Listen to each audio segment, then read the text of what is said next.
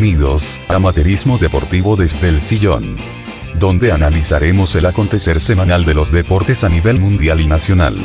Con sus presentadores amateur, directo desde sus sillones, Carlo Miranda y Don Bibliotecario.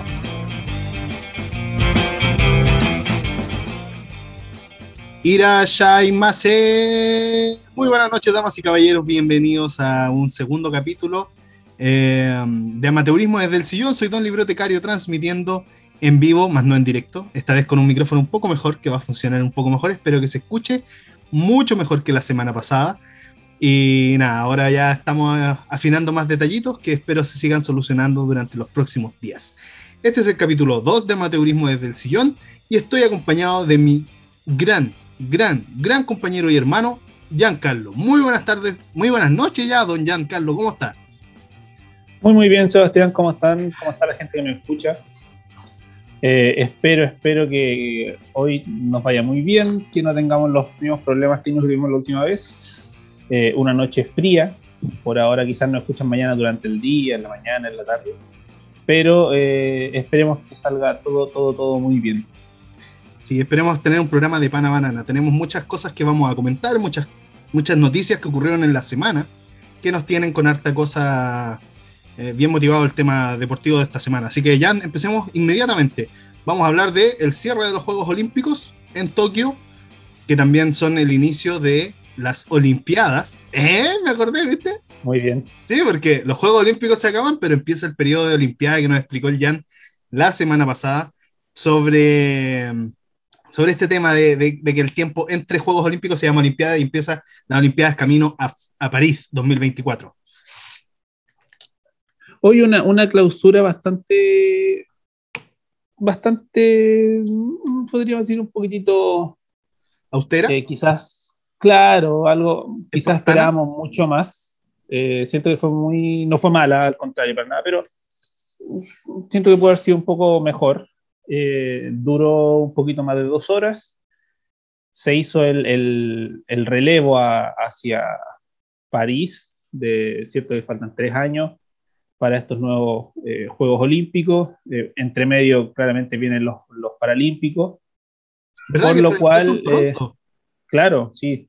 Por lo cual tampoco es que dijéramos que van a haber tres años en, el cual no va a haber ningún tipo de, de, Juegos Olímpicos ni nada por el estilo. Vienen los Paralímpicos en, creo que es ahora incluso, creo que es en agosto. Eso podríamos incluso este, tocarlo Exactamente. En el próximo capítulo vamos a hablar en un poquito más en detalle con respecto a los Paralímpicos. Sí, de hecho empiezan el eh, martes 24 de agosto los Juegos Paralímpicos y duran hasta el 5 de septiembre. Exacto, misma ciudad también Tokio, eso se mantiene. Eh, y hoy con respecto a la clausura, eh, como te digo, me parece que fue bastante, bastante bueno, pero pudo ser mejor.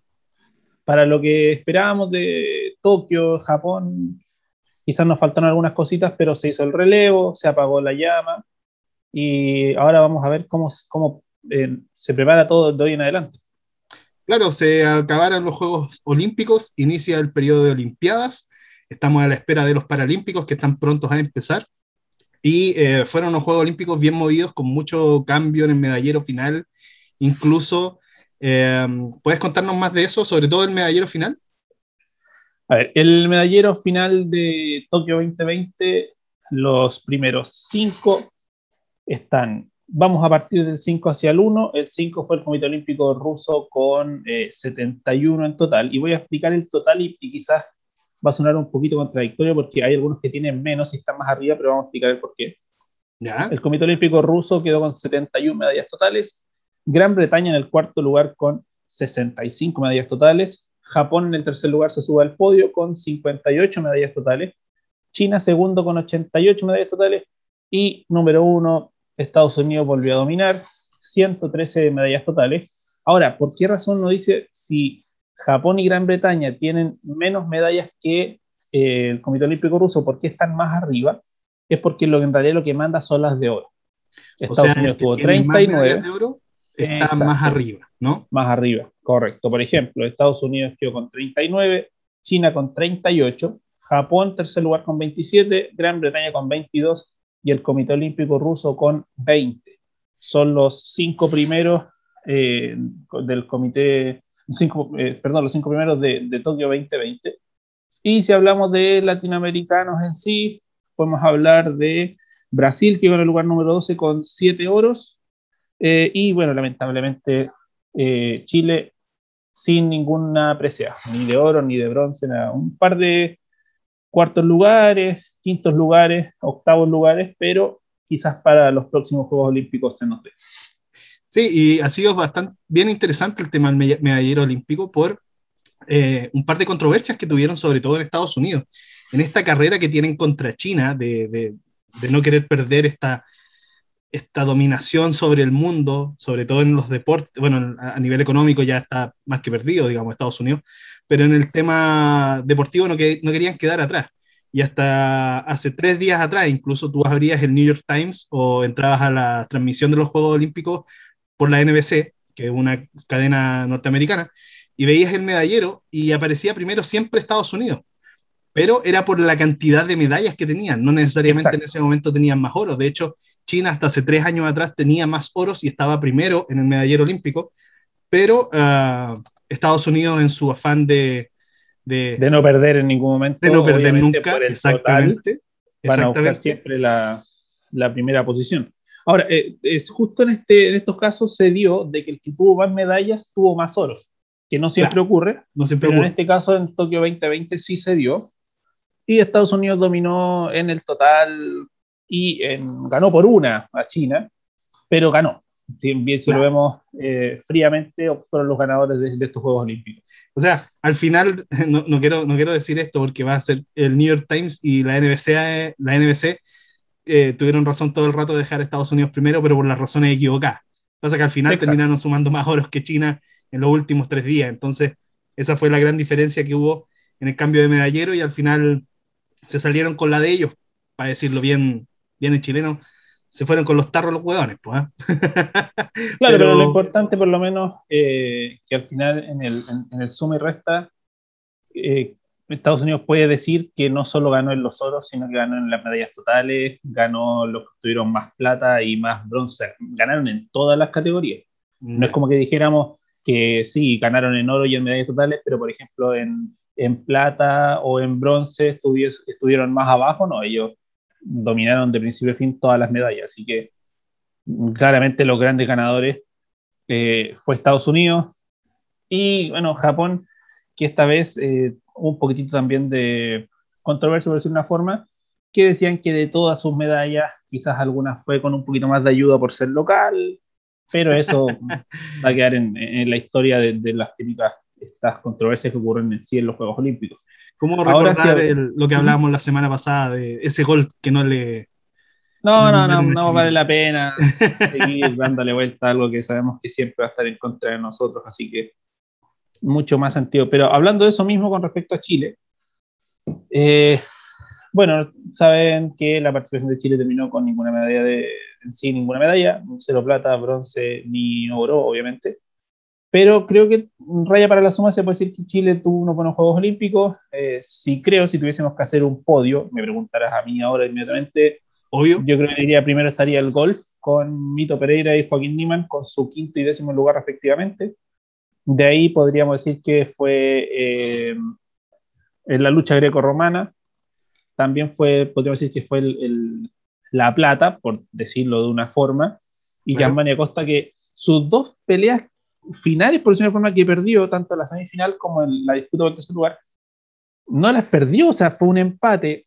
Y con esta regla de la lucha greco-romana, que para mí es una estupidez, siento que no sé, quizás hizo un desempate o algo, de que porque el, el último, que, el que gana el último punto gana la pelea es como bastante estúpido, porque fue el que terminó empatado en uno en las semifinales, terminó empatado en el bronce, pero ambas veces eh, él ganó el primer punto por lo cual como no pudo obtener el último, perdió los dos, pero es ilógico, muy ilógico, me parece que hay que cambiar un poquito ahí las cosas. Y bueno, eso es lo lugar, bueno de los comités, ¿eh? claro. que, que, se puede levantar ese tipo de, de, propuestas, los comités olímpicos tienen que hacerlo, llevarlo a sus comisiones, a sus, a sus congresos propiamente tal, y poder cambiar estas reglas que de repente terminan jugando muy en contra, sobre todo de, de, de atletas que han hecho un muy buen trabajo.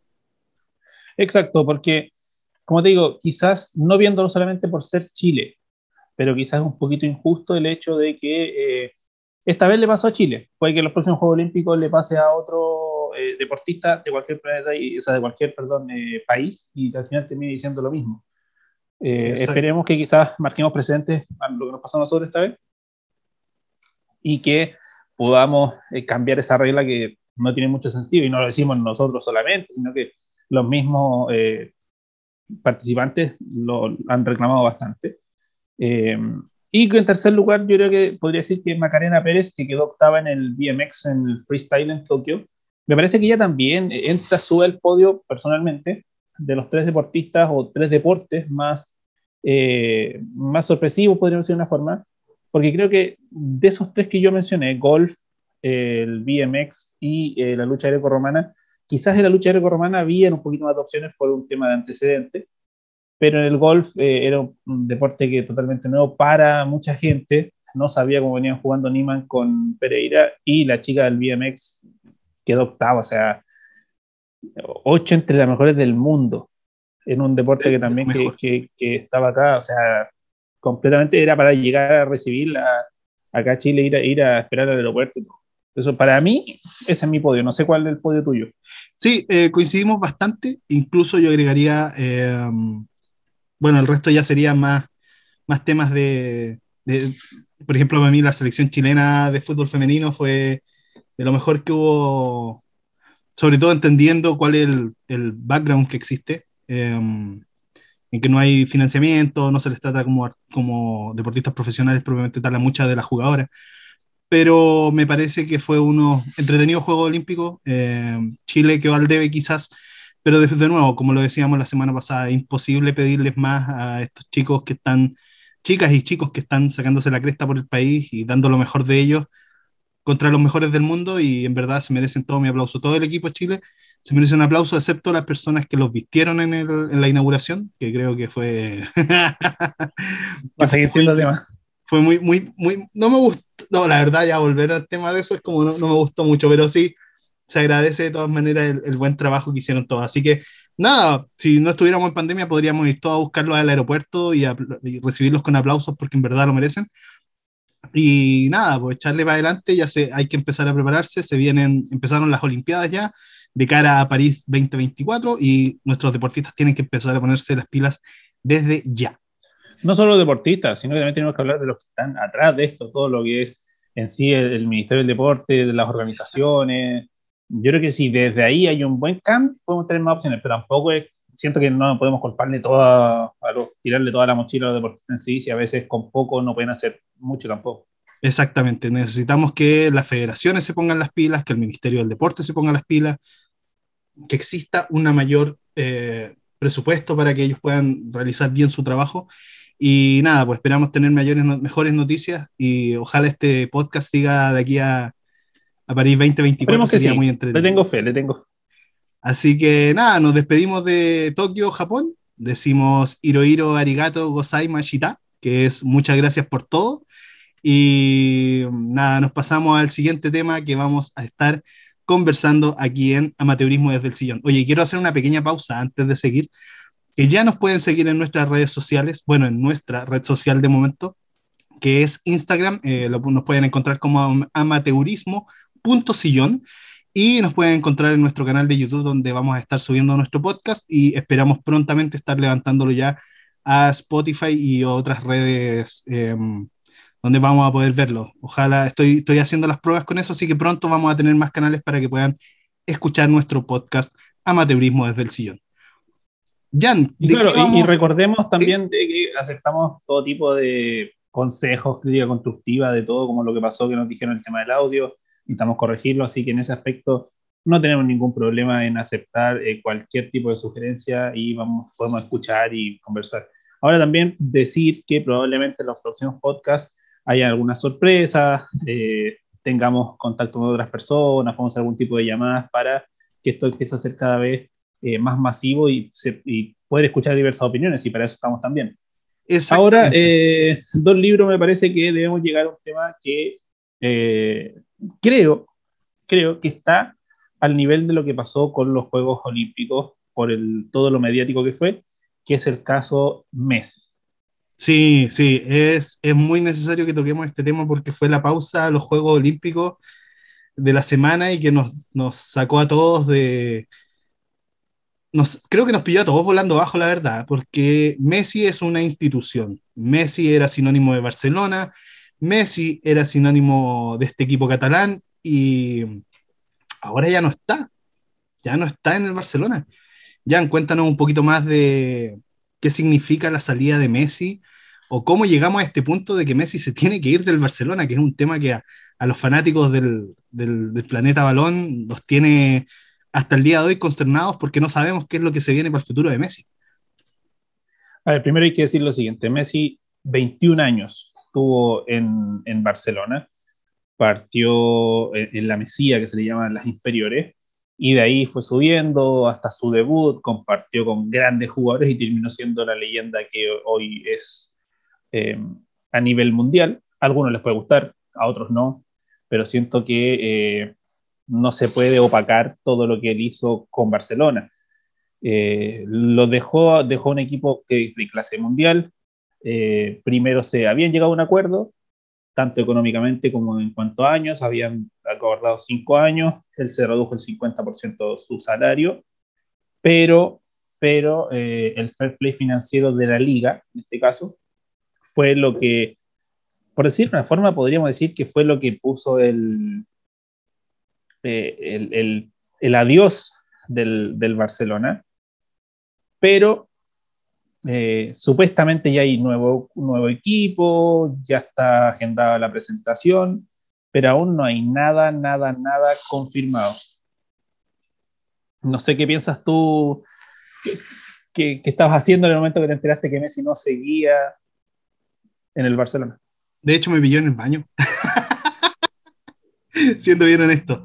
Sí, eh, fue un golpe noticioso y de hecho fue cosa de mirar el grupo WhatsApp de los amigos futboleros y fue... Era como que se hubiera muerto un mejor amigo. Así, creo que esa fue la sensación que nos quedamos todos en un momento, porque como tú bien decías, nos guste o no nos guste Messi, que él se vaya del Barcelona era algo que quizás nunca habíamos imaginado. O sea, yo tengo entendido que él tiene ganas de terminar eh, su carrera en un club argentino. En este momento no me acuerdo ya, si me puedes ayudar con eso. Newells. Ya, quiere terminar su carrera en Newells pero su carrera está lejos de terminar, independiente que haya jugado por 21 años en el Barcelona. Eh, lo veo muy difícil que él llegue a Newells ahora el próximo año a jugar. No, no, para nada. O sea, él claramente le quedan un montón de años por delante para seguir jugando. Y la gran duda que tenemos todos los hinchas del fútbol es a dónde va a jugar Messi. Porque también no es un jugador que es, eh, comillas, barato de conseguir por un equipo. Por ejemplo, nosotros ya lo estábamos analizando con la gente de Wander si es que podíamos traerlo. Eh, después de la debacle de hoy, creo que es la única opción que tenemos para intentar salvar este campeonato. Eh, pero, pero nada, o sea, siendo bien honesto, yo me quedé muy sorprendido. como te digo, siento que fue como que cuando muere un amigo cercano, y eso que a mí ni siquiera me cae bien Messi tanto, ¿cachai? Porque encuentro que eh, no puede ser tan bueno y al mismo tiempo de repente ser tan humilde y tan callado y no ser capaz de... No sé si se entiende, y con que yo creo que va un tema con lo que dijiste tú la, la primera vez cuando empezaste este podcast, que fue el tema de que Messi es el Barcelona. A diferencia, por ejemplo, cuando Cristiano Ronaldo se fue del Real Madrid, no fue tan mediático, eh, se veía venir quizás en algún momento, pero lo de Messi creo que rompió paredes, eh, logró que por un momento todo el mundo asociado al fútbol hablara de lo mismo y esto es, creo que es incluso para marcar precedencia. Y aquí encuentro que lo que él hizo por el Barcelona, yo creo que ningún jugador en la historia va a poder hacer. Yo creo que ese es el nivel, o sea, incluso que eh, mucha gente decía que se compara lo que hizo Maradona con el Napoli, eh, Pelé con Santos, pero creo que esto es otra cosa. Y es como decías tú, una noticia que fue de, verdad a toda la gente sorprendió porque estaba todo acordado, se estaba supuestamente listo, faltaba casi que las firmas nomás, pero pasa esto, sale a hablar el presidente del Barcelona, el cual informa que eh, Messi ya no puede seguir, que no van a, no están vendiendo humo, por decirlo de una forma, sino que él directamente se va y se fue del Barcelona. Eh, Messi ayer, bueno, ya la mañana de nosotros, la madrugada de nosotros, sale a hablar lo poco y nada que pudo, porque en realidad mostró que es humano. Eh, prácticamente lloró casi toda la conferencia, no pudo dirigirse a los hinchas. Y hay algo que es muy cierto que él dice que eh, no era la idea, si por último se iba a ir del Barcelona, sea ahora, sea en un año más, que no poder despedirse de, de tu gente en tu estadio con una última ovación, que te aplaudan, que te quieran, sino que al final los últimos, probablemente el último año de Messi jugando en el Barcelona fue a puerta cerrada, no tuvo, no tuvo esa despedida que quizás merecía, o sea, no que quizás, no tuvo la despedida que él merecía. Yo no soy amante de Messi para nada, nunca he sido... Eh, me, gusta cómo juega, obviamente, por, por lo que es, pero soy más seguidor de Ronaldo que de Messi.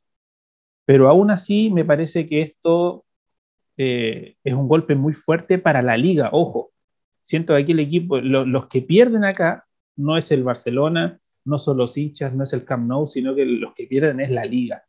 Porque siendo muy honestos, ahora figuras, figuras, figuras, habían, si bien hay algunas, no están de la talla, ya habían perdido a Ronaldo hace un par de años atrás y ahora pierden a Messi y no hay más.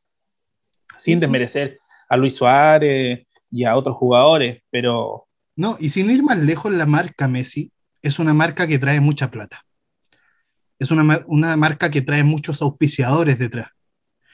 Y esto va a significar un golpe no solamente para el Barcelona en cuanto al ingreso de... Porque el Barcelona va a seguir siendo Barcelona hoy y siempre, o sea, va a seguir siendo de los mejores equipos en la liga, etcétera, etcétera.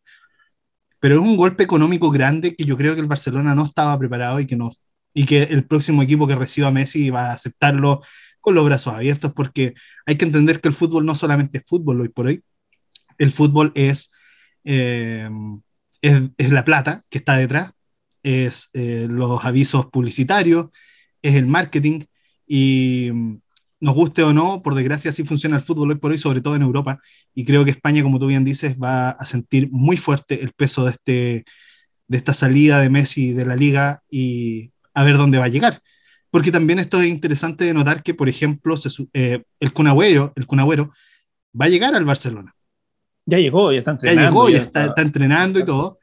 Y su sueño era poder jugar junto a Messi. Y él ya se fue y ya empezaron las declaraciones de que es muy probable que el Cunagüero se quiera ir de, del Barcelona porque en verdad por eso él dejó su equipo.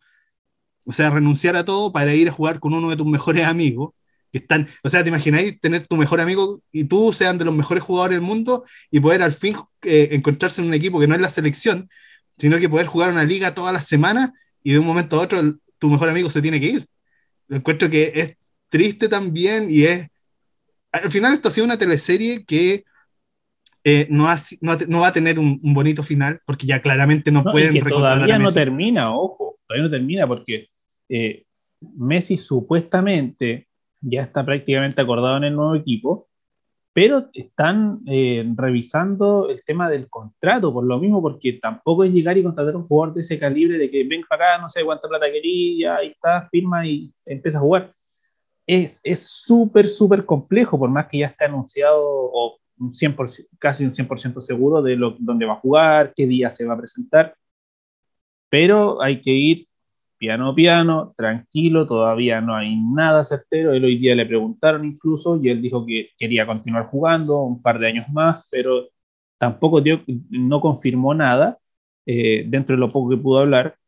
Pero si hay algo que sí me quedo eh, con lo que dijo eh, Joan Laporta, que es el presidente del Barcelona, es que inclusive Messi, siendo uno de los mejores, incluso siendo el mejor jugador del mundo, por palabras de él, el Barcelona está por sobre él. Y eso me parece bastante bien dentro de todo. Que no hayan eh, dicho, no, ¿sabéis que Porque es Messi, vamos a dejarlo, nos vamos a ir a, la quiebra, vamos a perder eh, puntos y que nos van a echar de distintas eh, competiciones por el hecho de que ellos, de que Messi se quede. No, me parece que tomó una decisión que, si bien obviamente a la gran mayoría de gente no le gustó y sorprendió, creo que fue lo mejor, porque puso al club en el lugar en el que está, por sobre una figura, por sobre un ídolo y eso me parece entre todo que está bien, y algo que eh, tiene que ver la liga que va a pasar, porque eh, habían vendido los derechos de transmisión, sobre todo a lo que son estos países asiáticos, que son los que más plata te dejan. Una cosa es la liga con Messi, y otra cosa es la liga sin Messi. Es completamente distinto.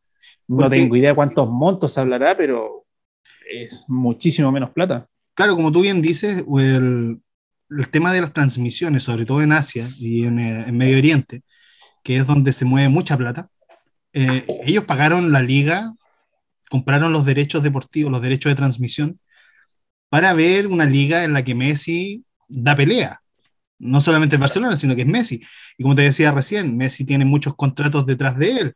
Eh, entonces no es un tema de llegar y, y, para tomárselo a la ligera. Y como tú bien decías, claro, el presidente tomó la, tomó la decisión de poner al club por encima de una figura, que me parece que igual es importante y que sería maravilloso que acá en Chile, por ejemplo, también ocurriera, que nuestros dirigentes realmente tomaran, le dieran la importancia al club que merecen, que no cometieran errores administrativos y que no cometieran errores que vemos constantemente en la Chile en Premier League, pero al menos nosotros acá en el tema de la liga y que Messi se salga de allá es un tema que va a ser bien complejo y que esperemos no le traiga demasiados problemas a, a, la Liga Española, porque en verdad, bueno, igual no sé, yo creo que ellos se preocupan bien poco de si entra o no, o, sea, si va, va, a haber problema o no. La plata ya está, está ingresada y todo. Y tienen un año para recuperar el tema y, mejorar la liga de una u otra forma para que esos derechos no se pierdan y que siga entrando plata a España prácticamente tal. Exacto, y el tema de que, ¿a dónde se va? ¿A dónde se va Messi? Esa, esa, es la pregunta que yo creo está, porque obviamente, en el momento en que dicen Messi se va del Barcelona, ocurrieron dos emociones. Primero, ¿qué pasó? Todos queríamos saber por qué Messi se va del Barcelona. Y la segunda era, ¿cuál es el futuro de Messi? ¿Va a seguir ¿Dónde jugando? va a llegar Messi? ¿Va a llegar a Newells? ¿Va a ir a otro club extranjero, se irá a jugar a China, porque hay que recordar que China es una de las ligas que más plata tiene en el mundo para sí. contratar jugadores y pasa contratando jugadores eh, igual que Medio Oriente, o sea, tiene, tienen la plata para traer ese tipo de jugadores a sus clubes, claramente no son igual de competitivos que la Liga Española, no, no es igual que, que, la, Liga, que la, la Premier League, etcétera. Pero también tienen mucho recurso económico para poder crear una liga alrededor de un jugador, no habría problema pero ¿cuáles vendrían a ser los rumores más grandes que hemos escuchado hasta el momento? ¿Cuáles son los rumores que más suenan y suenan más fuerte? ¿Y cuál es el, el rumor más eh, gracioso, creo yo, de, de, estos rumores que estamos escuchando? A ver, el rumor más, yo creo que incluso más que rumor, podría decir que es el, el destino final de, de Messi, es el Paris Saint-Germain en ¿Ya? Francia. Dicen que incluso el, el día 10, martes 10, se va a presentar en la Torre Eiffel a Lionel Messi con la, con la número 10. Eh, pero se está viendo porque, ojo, el fair play financiero no, es solamente, no está solamente en la liga y esto puede afectar también al Paris Saint Germain. Inclusive dicen que si Messi llega al Paris Saint Germain, el Paris Saint Germain va a tener que hacer todo lo humanamente posible por vender a Mbappé al Real Madrid. O sea, aquí si se da todo de esa forma, el Barcelona podría perder de dos formas. Primero, pierdes a tu ídolo, a tu estrella, a tu. A, a, al, al, hombre del club. Claro. Y aparte, tu rival, que en este caso el Real Madrid, por, podría eh, estar recibiendo, por decir una forma, a uno de los mejores jugadores del mundo y por hoy, que es Kylian Mbappé. Exactamente. Barcelona ya, ya está derrotado, ya está completamente en el suelo. Por más que hoy haya ganado el trofeo de Joan Gamper a la Juventus 3 a 0, que son torneos amistosos que cambian a todos los equipos en el segundo tiempo, que en mucho sentido no tiene. Eh, pero también podría perder porque en el archirrival podría llegar un tremendísimo jugador. Exacto. Sin desmerecer a lo que ha llegado al, al, Barcelona. Memphis Depay, uno de los mejores jugadores en el último tiempo en, en, la liga francesa, es holandés, o de Países Bajos, como se dice ahora. Eh, llegó el Cunagüero, pero Kylian Mbappé otra cosa. O sea, y si se llega a dar esto, el Barcelona ya va a empezar muy, muy mal la, en sí la, la liga.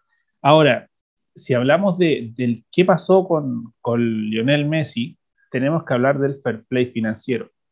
Y eso vamos a hacer como una especie de, introducción, como una especie de, de, desarrollo rápido para que se entienda qué es lo que es y cuál y qué es lo que hubiese pasado si, por ejemplo, el Barcelona dice igual, no, o que nos quedamos con Messi, no importa sobrepasar el fair play financiero. Bueno, eso lo vamos a ver. ¿Se acuerdan que la semana pasada tuvimos un momento en que el Jan nos explicó las reglas de del golf rápidamente? Y quedamos más claros para entender cómo iba el tema de puntaje. Maravilloso. Esta semana lo que vamos a hacer es que él ya nos va a explicar, en palabras bien en chileno, en verdad, bien desde el sillón, nos va a explicar qué es el fair play financiero y cómo está afectando no solamente al Barcelona, sino que a las ligas europeas en general.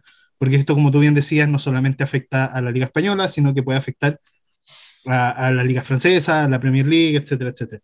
Así que, pero eso dejémoslo para más adelante. Terminemos con el tema Messi, sobre todo porque eh, el PSG puede, el, claro, el Paris Saint Germain puede ser el equipo en donde llegue Messi, puede que pierdan a Mbappé, que se vaya al Real Madrid.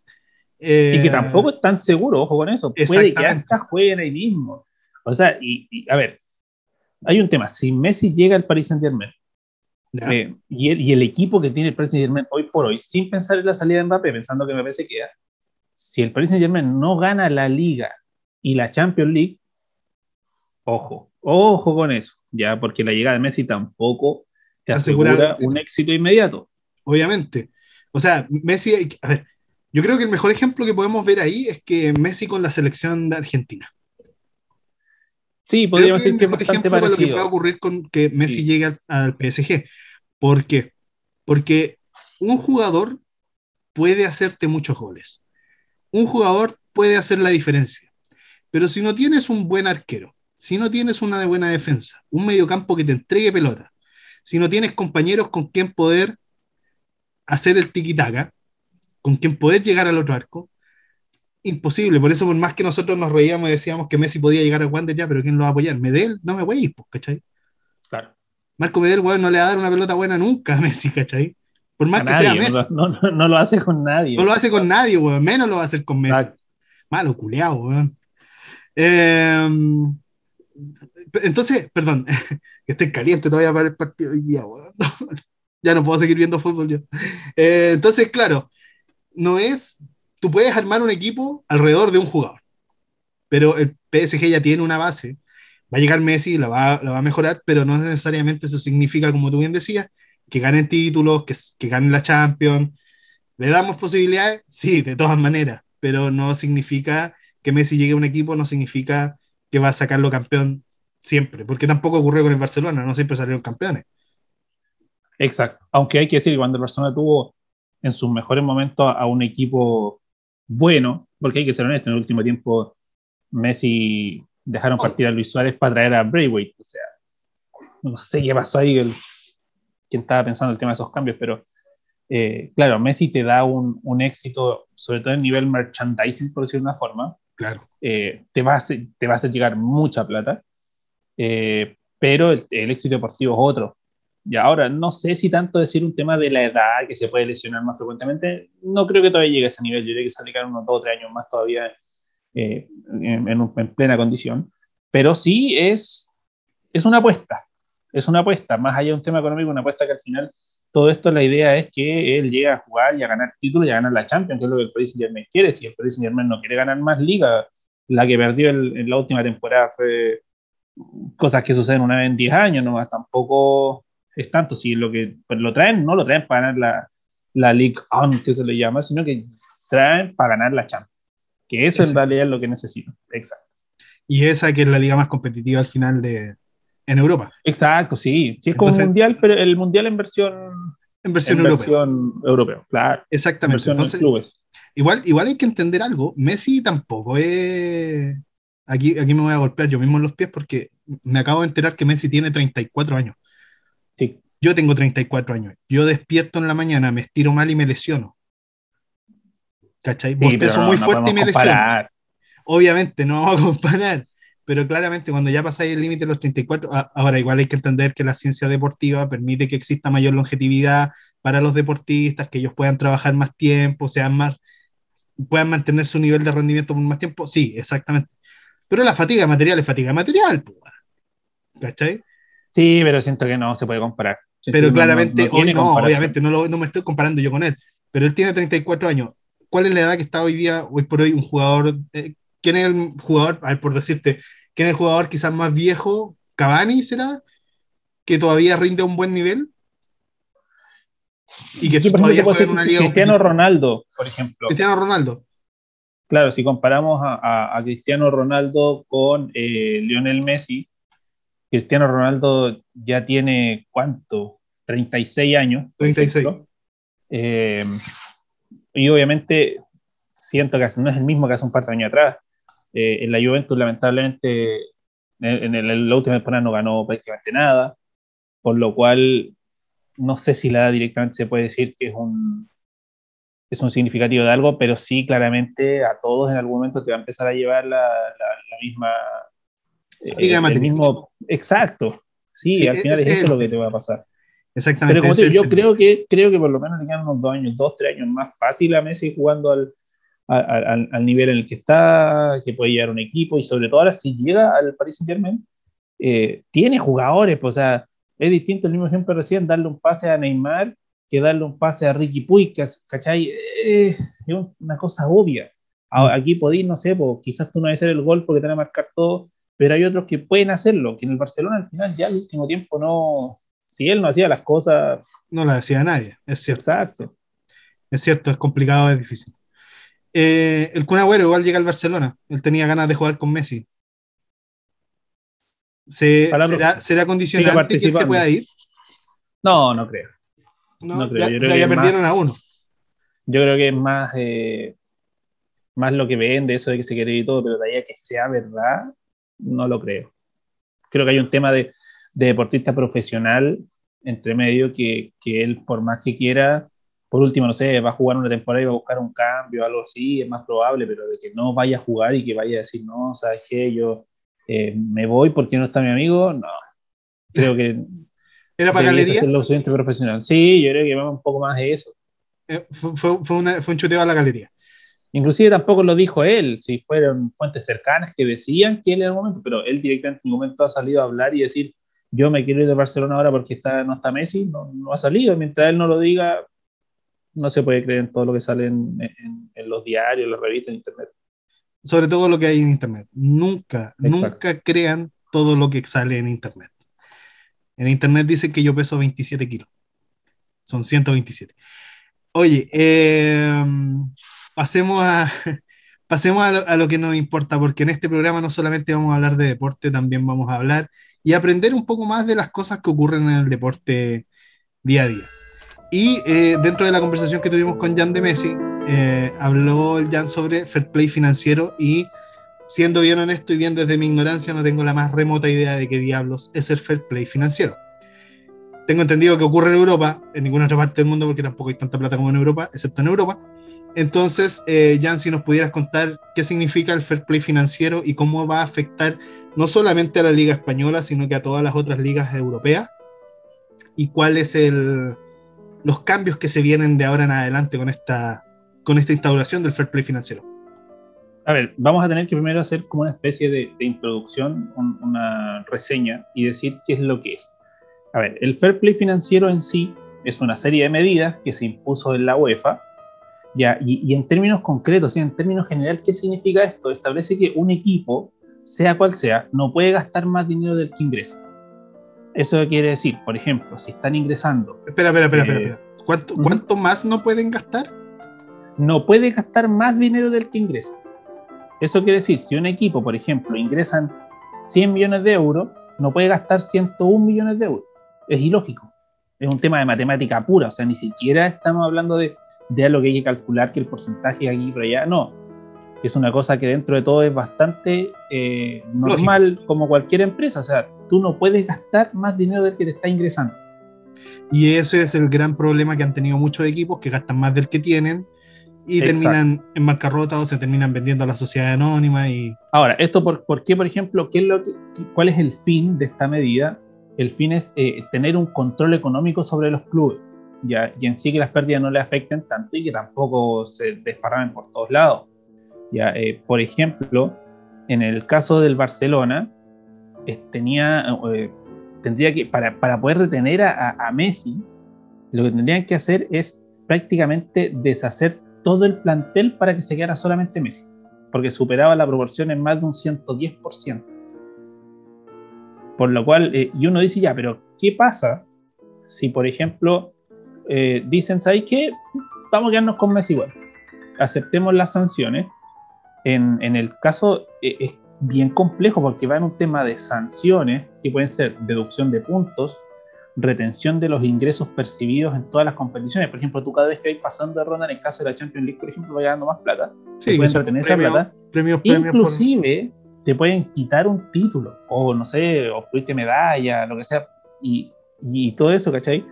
Por lo cual, inclusive, cuando estos equipos, en el caso como hablando del Barcelona, si estuviese con este problema del fair play financiero, no podría disputar la Champions League, por ejemplo, porque eh, hay una, una de las reglas que impone, impone el fair play, es que los equipos clasificados a las Copas Europeas no, no pueden registrar ninguna deuda con otras instituciones, jugadores u organismos fiscales. ¿Por qué? Porque eh, si llegase a pasar algo de eso, eh, pasan las sanciones que se metieron anteriormente. Por esa razón, cuando el, presidente del Barcelona dijo que el Barcelona estaba por sobre Lionel Messi, es por eso mismo. Porque si se quedaban con él, podían tener muchas sanciones, no podían jugar copas. Era, era- no es algo pequeño tampoco, no es como que, que ha dicho mucha gente, oye, pero ¿por qué no lo tuvieron nomás y pagaron el tema después? No, no es así. ¿Cachai? Es algo que, que- que lleva mucha repercusión, muchas cosas negativas, eh, y por esa razón, eh, al final es el por qué Messi no se puede quedar. No es que no hubo un acuerdo de plata, no, no, sino que era si Messi se quedaba bajándose el 50% del salario, aún así superaban el 110%. O sea, vender a un equipo entero por un jugador y eso es imposible, no se da en ningún lado. O sea, claramente es la razón lógica de por qué Messi tiene que irse del Barcelona, no solamente... No es porque a- al presidente del Barcelona se le haya parado la raja, digamos, y haya dicho, no, se acabó, ya no seguimos contigo, sino que esto claramente puede traer problemas al club y se agradece en esta oportunidad que un presidente de un club ponga los intereses del club propiamente tal, su historia, sus posibilidades de competir, su capacidad de ser una marca también reconocida a nivel mundial por encima de un jugador. Y ojalá muchos, muchos aprendan de este fair play financiero, porque como te digo, eh, ¿para qué decir acá la Chile en Premier League? Es muy distinto como aquí tratamos a los clubes. Aquí es más, más importante y más interesante el mercado de pases, cómo, cuántos jugadores puedes vender al extranjero, porque es más plata la que llega a todos los equipos. Pero claro, cuando existe este tema en que en el fondo lo que hace es fiscalizar las, los ingresos, fiscalizar, fiscalizar los egresos. O sea, claramente no puedes, como tú bien decías, sacrificar un club completo por un jugador. Y suena triste. Quizás llegó en un mal momento esta, esta regla de fair play financiero, pero hay que entender por qué se hizo, por qué se creó en el fondo este fair play financiero. Y, y en el fondo es eso, o sea, entender que lo que están buscando acá es que exista una economía saludable de los clubes, en tanto que no puedan gastar más de lo que les ingresa, que es como debería funcionar todo en verdad. Pero que con este mercado sistema neoliberal en que las cosas se devalúan y, y aumentan de precio en el mercado, era necesario que existiera cierta fiscalización de parte de las entidades que los gobiernan, digamos. Y se agradece que la UEFA haya hecho este, esta normativa. está bien que lo hayan hecho, porque imagínate no, no existiera este fair play financiero. Siempre el equipo que va a tener más ingresos iba a poder gastar y comprar los jugadores que quisieran, eh, renovarlos por miles de años. Y al final la idea dentro de todo, aparte de, de poder eh, tener más control la parte económica, es que las, las competencias dentro de todo, entre comillas, sigan siendo un poco competitivas. Porque tampoco, no sé, porque va a tener un equipo que está recién ascendido y van a jugar con un equipo que, no sé, está lleno de estrellas. La idea es que también sea, se haga, que sea entretenido de ver, no que sea siempre ah, el paseo de los mejores, no es la idea. Por eso me parece muy bien que pase este tema del fair play financiero, pero que lamentablemente a veces pasa esto, que derrumbas a un, a un club porque se va se va su ídolo, se va su todo. A ese nivel, eso era, eso era Messi en el Barcelona. O sea, imagínate, si, si, si mantenerlo ahí significaba con, el, con la mitad de... con- con- a ver, reduciendo su sueldo a la mitad, significaba que igual existía una deuda del 110% de los ingresos. Es que el negocio está mal, el negocio está quebrado en alguna parte, las cosas no están funcionando bien, no se puede vivir de créditos, no se puede, o sea, parte que también yo creo que es parte de esta mentalidad nueva que estamos viviendo como sociedad, en que tenemos que aprender a cómo funciona la economía personal, la economía de nuestras instituciones, que no todo es gastar, gastar, gastar, gastar, porque no llega un momento en que la billetera ya no aguanta, la línea de crédito ya se corta, y me parece que una buena idea para subsanar, es una muy buena idea para subsanar a los equipos, su economía, y que también transparentemos cómo son los negocios, porque el fútbol tiene una manía de ser muy corrupto, eh, tiene una manía de tener negocios muy muy tránfugos, para decirlo de una forma. Sí, claramente. Eh, en que las cosas de repente no son tan claras y era el momento de ponerle el cascabel al gato. Ahora, claramente, ¿cuál es el problema más grave que vamos a ver en esta situación? Es que muchos clubes se van a quedar sin su figura. Y esa figura es quizás dónde van a ir a jugar ahora porque ningún otro club los va a poder contratar. Porque también se van de un club porque no pueden pagarle, pero ¿qué clubes tienen la posibilidad, tienen sus ingresos tan saneados o tan limpios como para decir, ya, ok, yo voy a traer a Messi y no voy a perder a nadie. ¿Cachai? ¿Cómo voy a poder armar un equipo competitivo? Y esto va a significar... el mismo tema. Sí, sí, sí. Sí, perdón. No, es que esto va a significar, yo creo que los sueldos me van a disminuir claramente. Eh, esos sueldos estratosféricos que veíamos en la, sobre todo en Europa, en que los jugadores de fútbol ganaban contratos exorbitante. Entonces quizás con esto vamos a empezar a nivelar más para abajo también. Me parece que es una buena idea igual. Sí, porque dentro de todo el trasfondo es bastante bueno. Si lo del fair financiero es bastante bueno. Eh, quizás van a haber muchos que van a empezar, como, como dices tú, a, disminuir sus sueldos, quizás a, no otorgar contratos a tan largo plazo, porque el día de mañana todos van a querer contratar al jugador que esté de moda, ¿cachai? Que el que más platita te deje. Y eso mismo va a ser que quizás decir, ¿sabes qué? No, no renovemos esto. No, que cumpla su tiempo y se va. O le ofrecemos menos plata y si lo acepta bien, si no, que se vaya. Por lo cual, eh, por más que van a haber algunos perjudicados, creo que en algún momento se va a dar cuenta que es bastante bueno el tema del fair play financiero. Va a llevar a, un, a un buen, a una buena trayectoria en sí. Y eh, dentro de todo, eh, para ir cerrando el capítulo Messi, debería del martes ser presentado en el Paris Saint Germain, pero también están viendo, por eso están revisando el tema de los contratos, para que no haya nada que el Barcelona se pueda agarrar o que algún otro equipo de la misma liga francesa se pueda agarrar y decir, oye, esto está pasando que es irregular, pero hay un, yo creo que se habla de un porcentaje, yo creo que más del 80% de seguridad que Messi es el nuevo jugador de Paris Saint Germain, a excepción de una cosa muy, muy rara, incluso decían que hoy día viajaba a Francia para ya el martes hacer la presentación. Sí, bueno, con eso yo creo que ya estaríamos cerrando los, los rumores y esperamos tener en el próximo capítulo mayor claridad sobre la teleserie Messi y dónde va a estar jugando esta temporada. Esperemos que en Europa, porque si viene a Newells, la Copa Libertadores. No, no, no, no, no. No, no va a venir, no se viene Argentina no se viene a Argentina, no se viene a Estados Unidos, no. Sí, de, de continuar su, él hoy día lo dijo, de continuar su carrera, él quiere seguir, tiene harto todavía para darle al fútbol y no va a ser acá, va a ser claramente, va a ser en Europa. Si no es el Paris Saint Germain, será el Chelsea, eh, será el mismo Manchester City, Guardiola cambiará su, su discurso, pero no va a ser acá, eso yo creo que te lo puedo dar casi que por, eh, si tengo que firmar en algún lado, lo haría a ese nivel. Siento que Messi no se va a venir, no ahora, que incluso quizás nunca, pero no, la verdad que si no el Paris Saint Germain va a ser otro lado, y incluso creo que es más probable que se vaya hacia el Medio Oriente que, que devolverse para acá.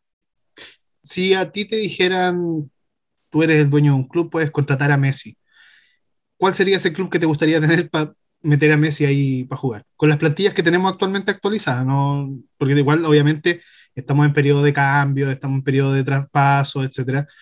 Pero tú conoces los, clubes como jugaron las temporadas pasadas. ¿A dónde te gustaría que llegara Messi, independiente del tema del fair play financiero? Es a ver, a mí no me gusta la liga francesa, partiendo por eso. Ya siento que no hay competencia. El Paris Saint-Germain no tiene rivales. Como te comenté anteriormente, cuando perdieron la liga la temporada pasada fue un milagro. Y aparte hubo el cambio de entrenador, el Paris Saint Germain, así que no tiene sentido.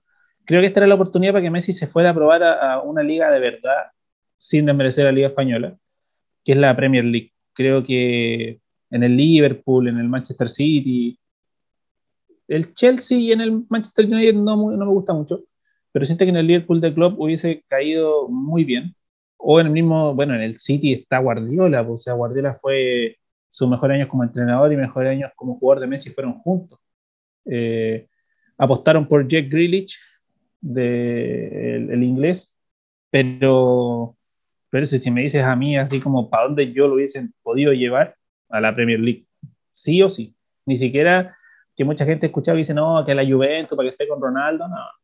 Siento que había que, mandarlo a una liga de verdad, de verdad, y en parte encuentro que, irse a la, a, la, a la liga francesa no sé, no, no, no quiere decir que es como, como irse a la segura, pero no tenéis más rivales, no hay, no, hay, no hay tener competición, no tenéis un superclásico, no tenéis rivales de renombre.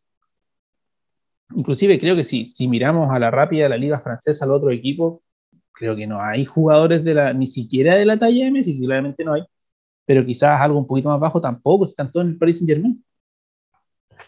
Claro, el Paris Saint Germain en el fondo juega solo y, como tú bien decías. Claro. ¿Cuáles son los otros equipos fuertes? Eh, ¿El Olympique de Lyon? El Olympique de Lyon, el Olympique de Marsella, el Lille que viene de ser campeón y el Mónaco. Podríamos decir que son los principales. Cuatro. Cuatro equipos no, tienen más, de una liga de 18 equipos. Y aparte eh, que, ojo, que de esos cuatro equipos, eh, no sé, pues al Lyon se le fue de Pay al Barcelona, que era su figura. al Lens, que salió campeón, se le fue el arquero, al Milan el, el Mónaco, el Mónaco tiene una campaña buena que te llega a, Champions League, después a la, siguiente se juega el descenso, es súper irregular. Y el Marsella, está San Paoli, San Paoli a veces tiene partidos buenos, partidos malos, el equipo que tiene bastante ahí nomás, así que mm, eh, siento que irse a la segura un poco.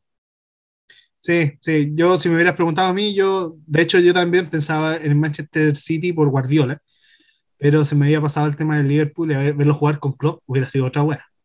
Claro. Hubiera sido otra wea totalmente, totalmente distinta.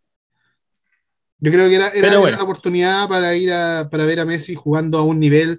Claro, a ver, obviamente, yo creo que me hubiera encantado ver a Messi hace 10 años a través de la Premier League. ¿Cachai? Cuando estaba en, en lo máximo de su carrera.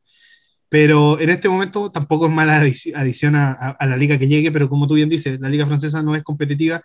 En el fondo el PSG lo único que se prepara es para jugar en la Champions y nada más, por pues el resto es, es chutear y abrazarse nomás. Sí. Así que bueno, vamos a ver qué es lo que pasa con la teleserie Messi en el correr de los días. Si es que tuviésemos alguna noticia media rimbombante, compleja o complicada, vamos a hacer un especial de, de la llegada de Messi a donde sea que sea su equipo que llegue pero si no, nos vemos el próximo domingo tranquilamente.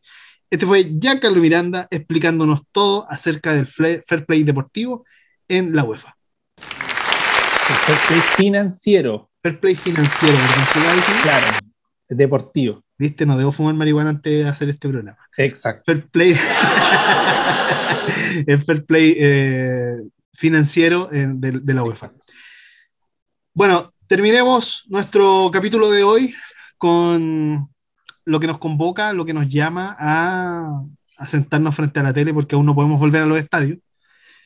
Y al Pero dicen que en un par de fechas, ojo con eso. ¿Cómo? Dicen que en un par de fechas ya podríamos eh, estar ya en los estadios. O sea, yo no tengo ni una gana de volver al estadio en este momento. Ahora ya no quiero volver al estadio. Es puro sufrimiento para mí. Pero hablemos de la Liga Chilena, Jan. Hablemos de la Chilean Premier League. Cuéntanos, ¿cómo va ese, ese, medallero olímpico? ¿Cómo va esa tabla de posiciones? ¿Cómo están los partidos de esta semana? ¿Qué tenemos para la otra semana? Cuéntanos. A ver, primero, esta semana queda solamente un partido para poder eh, cerrar ya directamente la, jornada número 15, que juegan Cobresal con Palestino mañana. Creo que juegan tempranito, creo que juegan como a las 11 de la mañana. Eh, en esta fecha ganaron, por decirlo de una forma, los grandes del fútbol chileno. Ganó Universidad de Chile 3 a 1 a, O'Higgins, que significó el, el, despido del entrenador de O'Higgins, Dalcio Giovanoli. Ganó la Católica 4-3, un partido que tenía aseguradísimo, ganando 4-1 tranquilamente y en los últimos 5 minutos se le enredó y eso que la Serena estaba con uno menos también. Y Colo Colo ganó 2 0, le anularon un gol a Curicó, injusto, muy injusto. Yo soy hincha de Colo Colo, pero el, gol que anularon a Curicó fue una vergüenza, la verdad. Esa, eh, tengo una duda, tengo una duda, porque ¿para qué crees que tenemos VAR si seguimos anulando goles que son reales? Es que incluso el gol lo dieron, pero el VAR lo anuló. o sea, al, final, al final, ¿qué pasa? Al final, ¿está, ¿es el criterio del árbitro? ¿Está por encima del VAR? ¿Es el VAR que está encima del criterio del árbitro?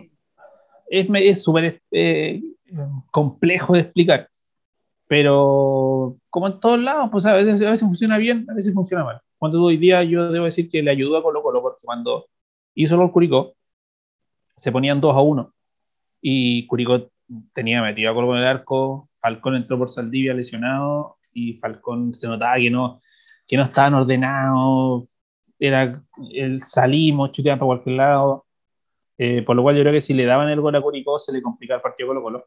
No fue así, terminó, entre comillas, cerrándolo bastante bien.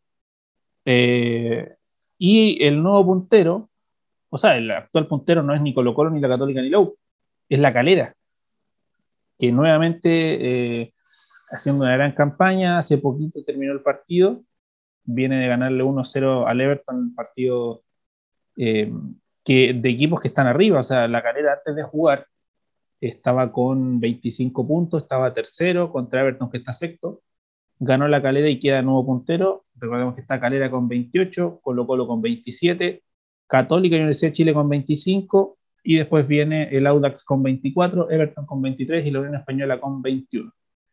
Eso es la tabla de la parte de, arriba.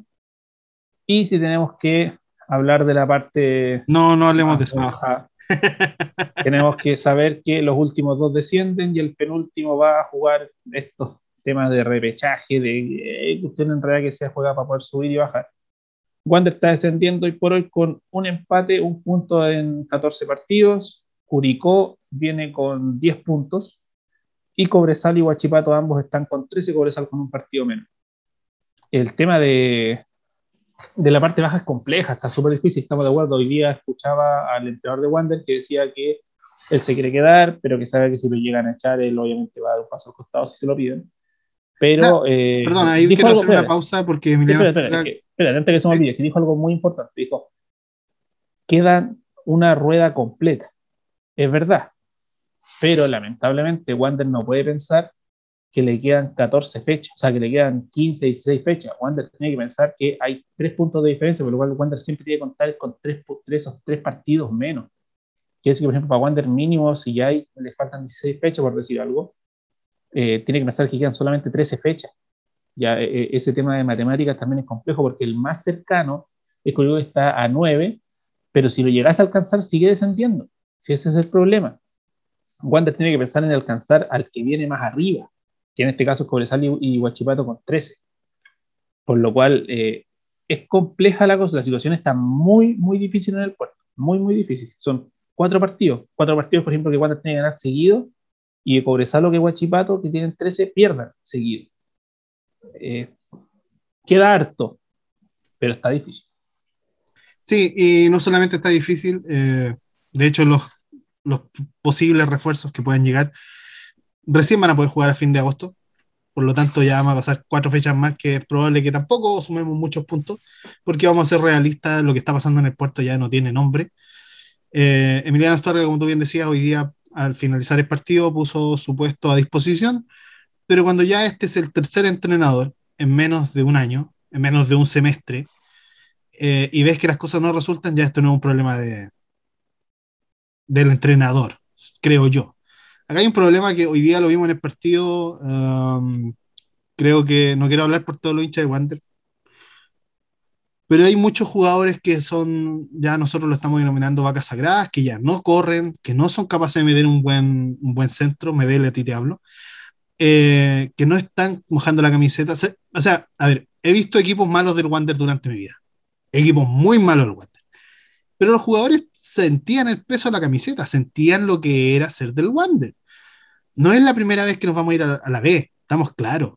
Eh, Wander tiene esa manía de subir, bajar, subir y bajar. Pero hay, que ser bien honesto. Estos jugadores no tienen sangre. Ya no, no, eh, no sé si es un tema psicológico, no sé qué diablo es lo que está pasando. No sienten, no sé, ya, ya en verdad no tengo palabras para explicar lo que está pasando con Wander. No, no le encontramos solución, excepto que hay varios jugadores que deben irse, sí o sí. No es un tema, yo creo, solamente de entrenador. Como tú bien decías la semana pasada, Emiliano Astorga es un muy buen entrenador. Eh, hizo una de las mejores campañas del 2014 junto a Wander, pero eh, hoy por hoy estamos pasando por una crisis que los mismos jugadores no son capaces de hacerse responsables. Y los únicos jugadores que mojan la camiseta son tres y no tenemos más, y el resto o está lesionado o ya no está corriendo nada. Entonces, hoy día es un tema, es una crisis grave la que está pasando y el problema es que tampoco vemos responsables o gente que se haga responsable dentro de la dirigencia, dentro del club, y eso es complicado. Al hincha guanderino, al hincha porteño, le duele mucho la situación que está ocurriendo hoy. Eh, o sea, la frente de Krillin tiene más puntos que Wander en este momento. Y, y, vamos a ser bien honestos, ya no nos queda palabras para seguir hablando de lo mal que está jugando Wander. Porque ni siquiera está jugando, ese es el problema. Así que nada, esperemos que que la situación se revierte, pero se revierta pronto. De hecho, Jorge Luna es muy probable que llegue a Wander junto con Ronnie Fernández. Ya confirmaron a Ronnie Fernández, incluso Ronnie Fernández está, confirmado, falta Jorge Luna, que es probable que lo confirmen. Eh, Ronnie Fernández, ojo, podría volver.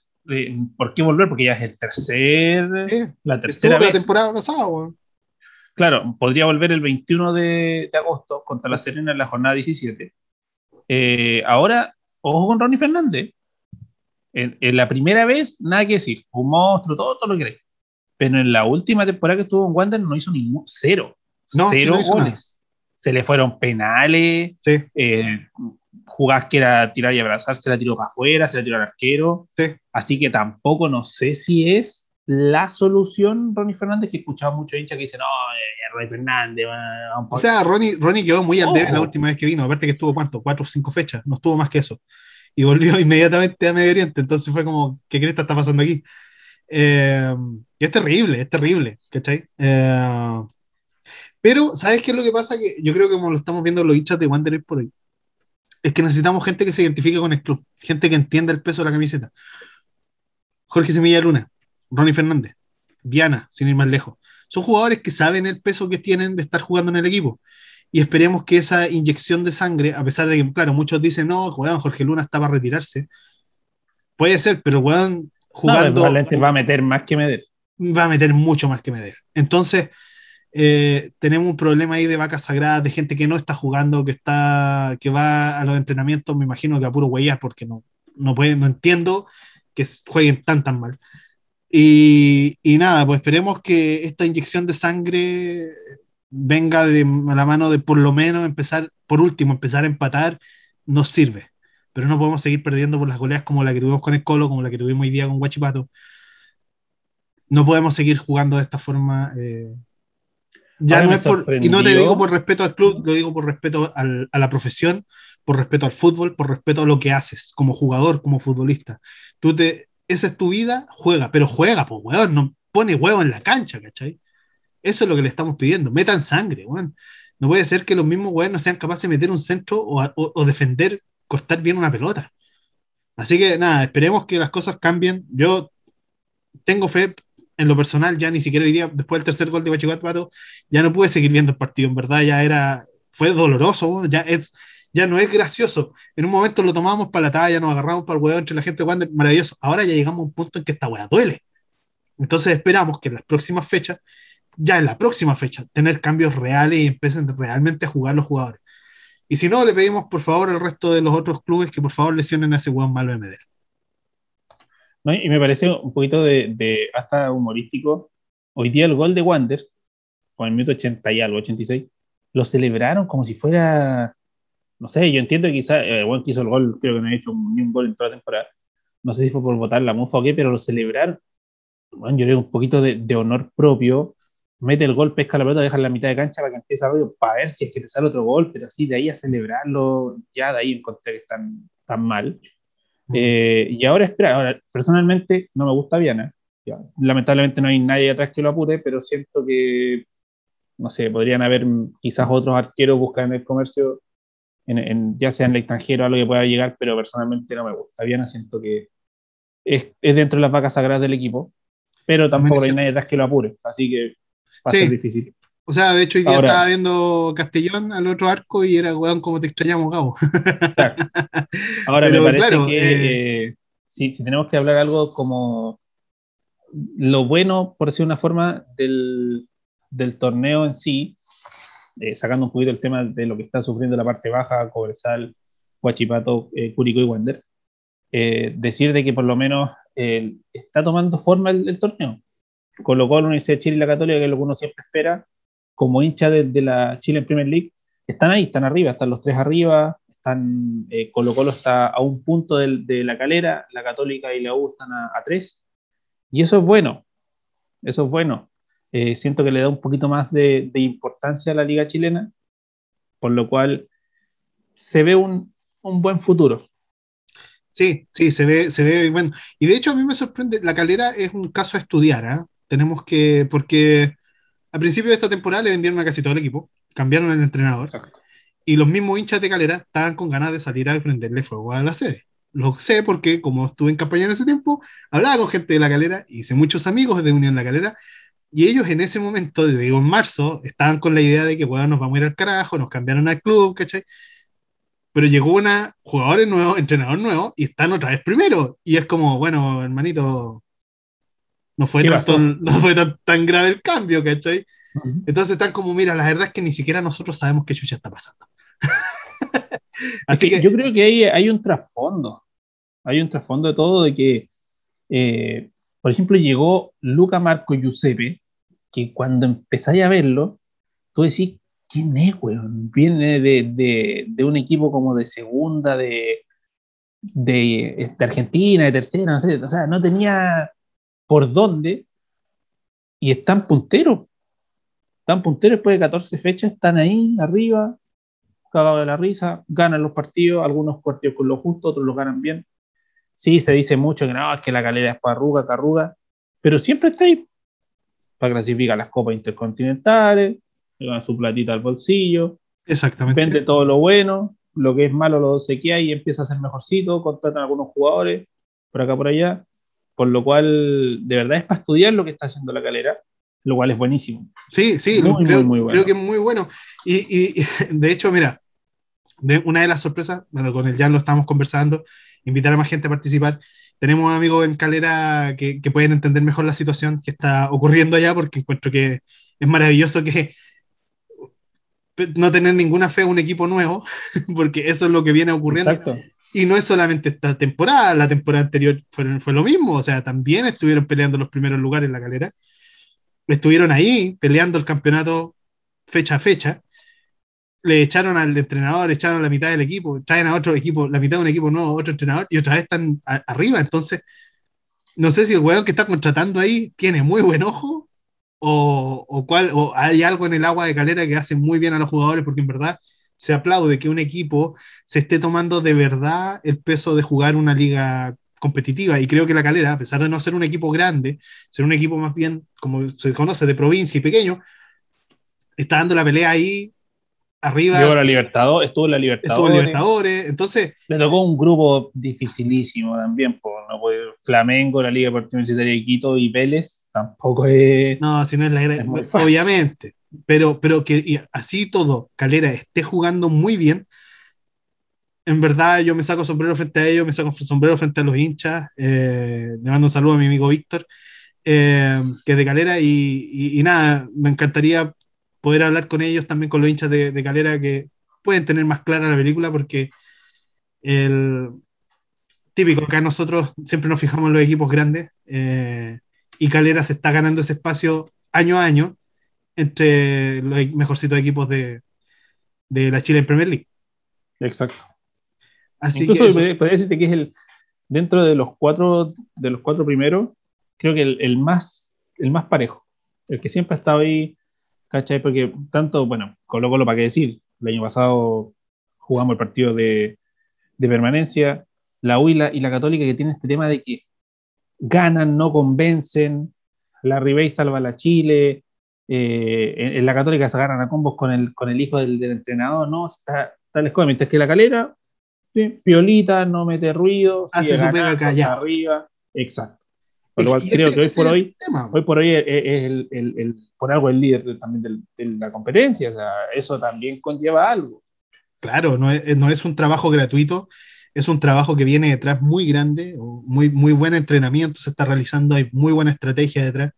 Y lo mejor es que hacen el trabajo piola, hacen un trabajo calladito, no, no molestan a nadie, no huean a nadie, los molestan en la cancha, nomás que es donde realmente se ven los gallos. Exacto. Y, nada, yo en verdad aplaudo a Unión La Galera, lo han hecho muy bien. Y nada, esperamos ver qué es lo que pasa de aquí al final del campeonato. Pero como tú bien decías, queda otra rueda completa para ver qué es lo que pasa y todo puede pasar en el próximo semestre. Eh, oye, nos empezamos a despedir porque estamos llegando, creo que nos pasamos de la hora nuevamente. Esperamos que hayan disfrutado este amateurismo desde el sillón. Soy Don Bibliotecario, junto a Giancarlo Miranda, transmitiendo en vivo para todos ustedes, bueno, en directo, no en vivo, para todos ustedes y los dejamos invitados a la próxima semana a acompañarnos en el capítulo número 3. Esperamos que este número 2 les guste. Compártanlo con los amigos, con la familia, búsquenos en Instagram como arroba amateurismo.sillón y quedamos al a la espera de qué es lo que ocurre con la teleserie Messi y con el desarrollo de la Chilean Premier League la próxima semana. ¿Jan? Que estén muy muy bien, que tengan muy buena semana y eh, esperamos contar siempre con ustedes para todos estos capítulos que se vienen hacia adelante. Recordemos que vamos a traer sorpresas, eh, gente nueva y cualquier cosa. Vamos a estar escuchándolos o leyéndolos también ante cualquier cosita. Así que muchas, muchas gracias y que tengan una muy linda semana, todo el bibliotecario. Cuídense, nos estamos viendo pronto. Que tengan muy buenas noches. Hasta luego.